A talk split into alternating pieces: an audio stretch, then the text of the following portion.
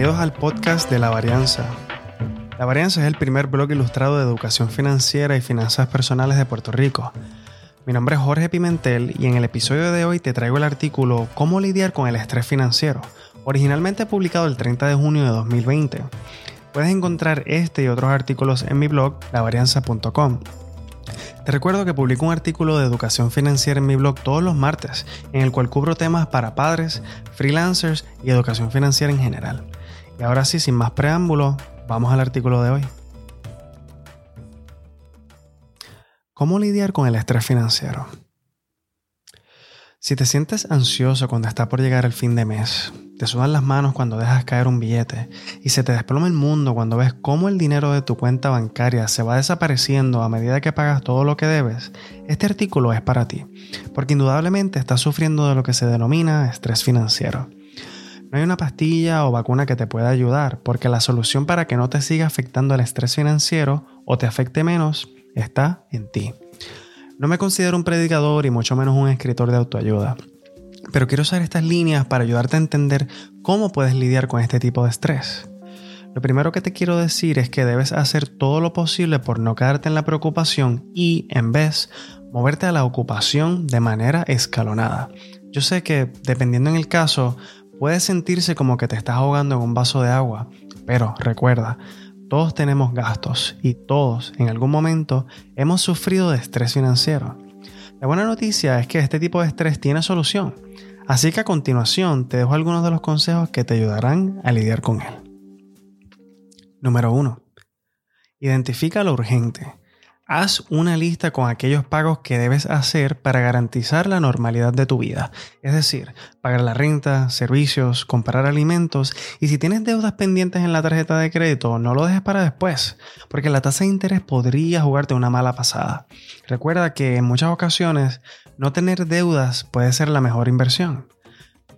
Número 2. Libérate de todas tus deudas. Haz un plan de pago para saldar tus deudas. Haz un análisis de cuánto ingresa tu cuenta y cuánto te queda una vez haces todos tus pagos mensuales. Esto lo puedes hacer en un Excel con tus ingresos y gastos de dinero. Yo sé que al principio podría ser duro y probablemente tendrás que hacer algunos sacrificios, pero una vez que saldes tus deudas, podrás tener dinero libre para ahorrar o invertir. Lo mejor de todo es que tendrás más y mejores opciones para hacer lo que tú quieras. Número 3. Aprovecha tus ingresos al máximo. Seguramente has escuchado el dicho, Dios no te da una carga que no puedas soportar.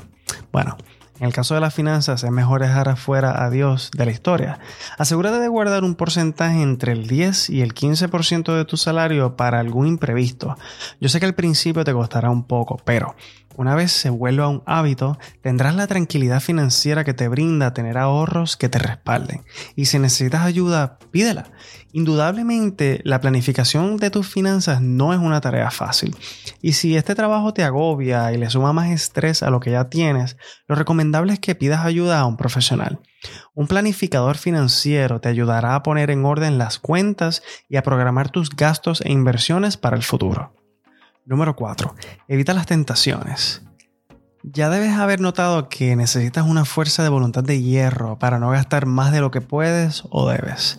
Lo mejor para evitar la tentación es no visitar aquellas tiendas online o físicas que te pueden hacer flaquear.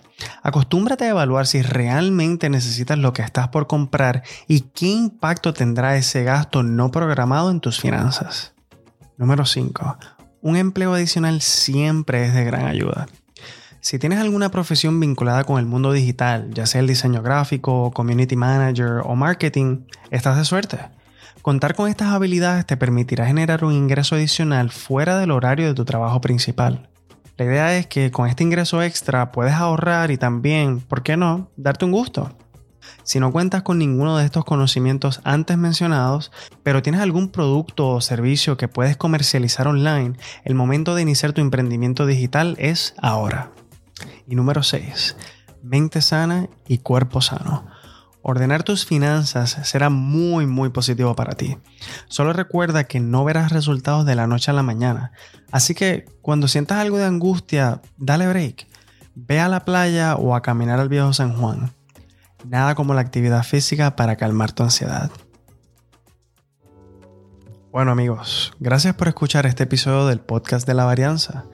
Si no lo has hecho aún, puedes apoyar este proyecto suscribiéndote a este podcast y compartiéndolo con tus amistades. Mi nombre es Jorge Pimentel y te recuerdo que puedes encontrar este y otros artículos de educación financiera en el blog lavarianza.com, en donde publico un artículo nuevo todos los martes. Así que con esto termino por hoy y nos vemos en la próxima.